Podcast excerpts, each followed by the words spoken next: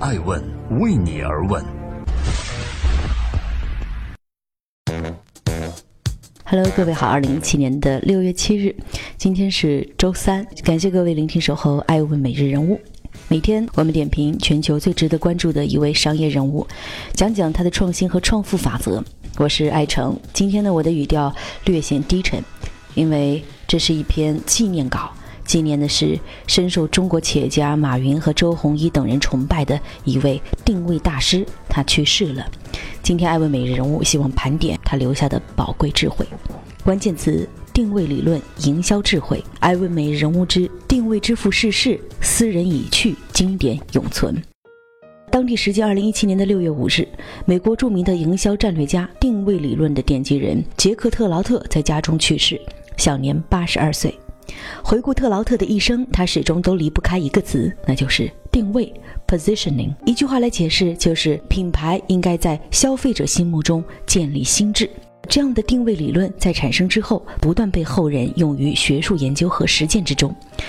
若你打开任何一本广告学或者市场营销学教材，其中必讲的一个理论就是定位理论。那今天就让我们一起来重温一下定位之父特劳特的那些经典智慧。现在播出《爱问每日人物》，记录时代人物，探索创新创富。今天每日人物之特劳特，什么是他的定位理论呢？特劳特的职业生涯开始于通用电器的广告部，在那段时间，他通过朋友认识了一位叫爱丽丝，后来他跟这位伙伴一起合作了二十六年之久。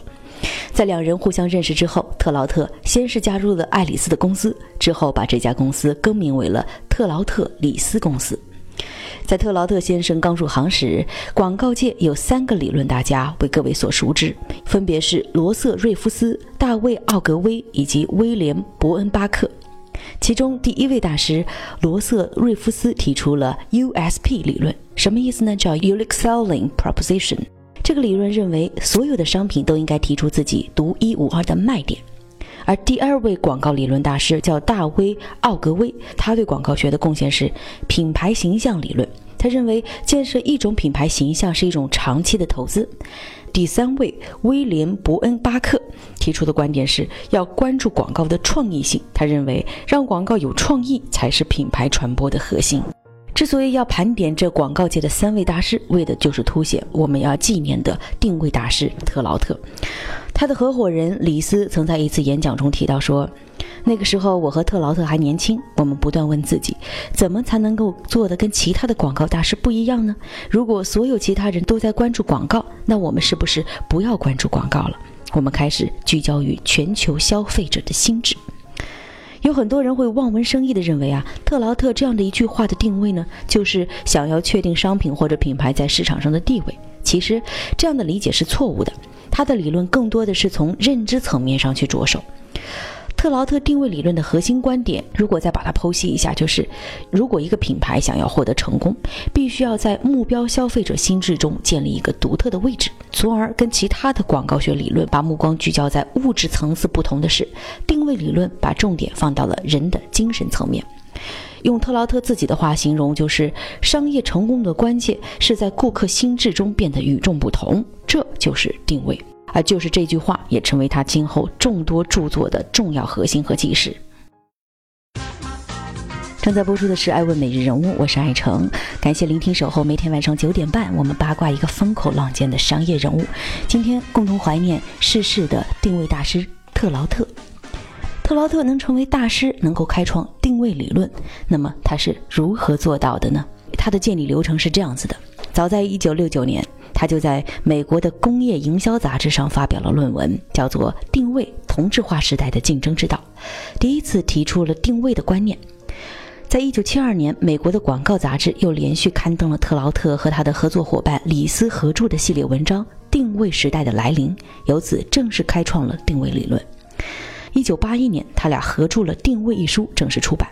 在这本书中，完整而系统地讲述了定位理论。在一九八六年，特劳特和李斯一起写的《商战》一书出版。在书中，他提出了四种战略，分别是防御战、进攻战、侧翼战和游击战。这样的理论被很多人所接受和采纳。而特劳特的定位理论的一个粉丝就是马云。马云曾经这样评价说：“有很长一段时间，阿里巴巴的模式都不被人看好，这是又惊又喜的一件事儿。有时候呢，不被人看好，在我看来是一种福气，因为这是没有人看好，因为大家不会全部都杀进来，否则的话，机会肯定不属于我。如果大家看过特劳特的《商战》一书，大家就会知道，侧翼战就是在无争的情况下进行。我认为，中国未来企业发展的全球化，可能就是蚂蚁雄兵式的，以侧翼战和游击战为主。